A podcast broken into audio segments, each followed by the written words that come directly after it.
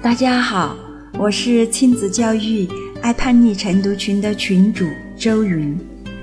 我们晨读群主要是帮助家长们让亲子关系变得越来越好，真正的做到我的亲子关系我做主。我们爱叛逆晨读群常常会有很多很多精彩的分享。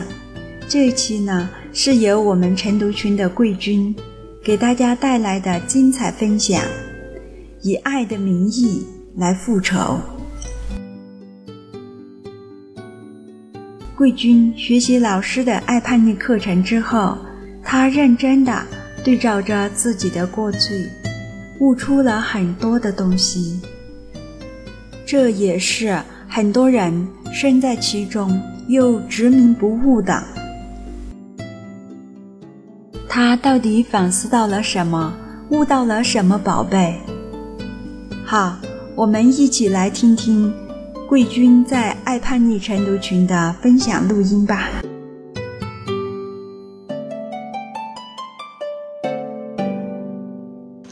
通过对爱叛逆电子书的学习和历时八个小时的上课，对叛逆的形成原因以及如何判断和如何去面对。我有了更加深刻的理解，同时呢，也让我对什么是真正的爱有了全观的认识。首先，非常感谢两位老师的智慧和辛苦的付出，用他们的大爱为我们提供了如此震撼的课程。一直以为自己是爱儿子，爱到不忍心让他的毛发受损半根。不忍心让他心里有丁点委屈，不忍心让他的生活遭遇任何挫折，以为自己的爱对儿子已经到了无以复加的地步。虽然如此，回顾从前，儿子在学习上无论多辛苦、多付出，我却从没有看到过他的艰辛，从没有感受过他内心的压力。从我的内心深处。却只是匮乏的以为这些还不够，还需要更好，需要付出的更多。当儿子在学习成绩上有些偏颇，有些不尽如人意的时候，我会在心里对儿子进行全盘的否认，以至于会忽略掉他所有的那么多同龄孩子所不具备的优点。通过爱叛逆课程的学习。我彻底明白了，这完全是复仇者的版本，把孩子当成自己生命的延续体，通过孩子来弥补自己心灵上的缺失，填满内心中对过去的懊悔，同时认为孩子也像自己一样喜欢，把自己的好恶强加给孩子。似乎从懂事以来，从上学的一开始。我梦寐以求的愿望就是考上一所理想的大学，从此跳出农门来改变我的命运，让我的未来更辉煌腾达。因为身体的原因，当我的这个愿望彻底破灭，变为泡影的时候，当我对生活失去信心，彻底绝望的时候，内心深处就不由自主的。把这个没有实现的愿望寄托在了最亲的人身上。当时小我一岁的弟弟不好好学习，看他对学习所表现出的各种反感，我心急如焚，简直就像家长一样去管束他的行为，甚至会激怒我，让我的内心引起强烈的反应，从而也会有些过激的行为。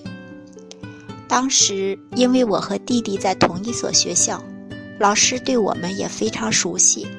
看到我特别伤心、失望、难过的时候，老师也会对我进行开导，并且告诉我说：“弟弟由我的爸爸妈妈来管，用不着我着急。”但是我却听不进所有的劝告，任由自己的情绪疯长。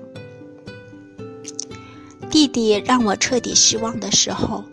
我又自然而然地将这个愿望强加在儿子身上。儿子是我的生命的延续，对他所有的愿望强加，在我看来似乎是理所当然，比弟弟还合情合理。因为儿子是我的心头肉，我可以随心所欲地去操纵、去控制、去塑造。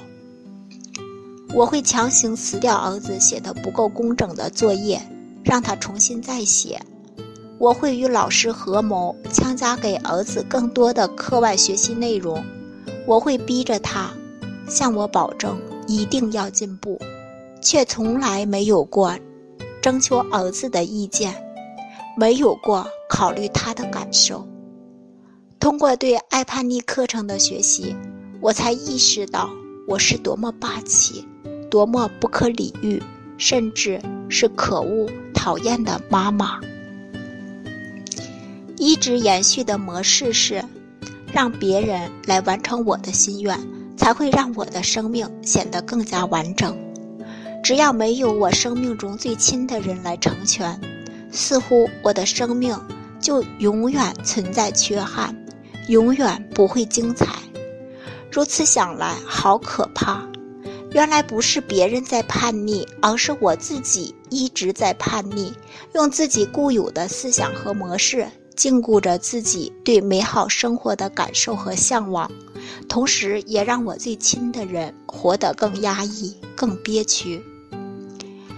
挖掘到自己内心的模式，我如梦初醒，痛过之后，内心也释然很多。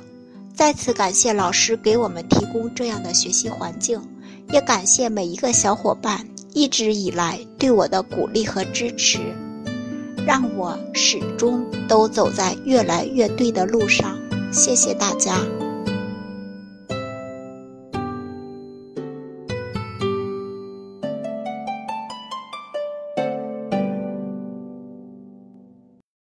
听了贵军的分享。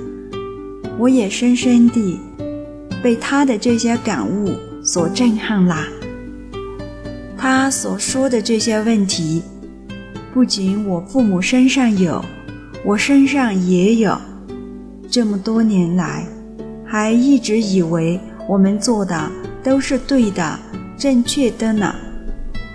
想不到自己也是如此的丑陋，以爱的名义来复仇。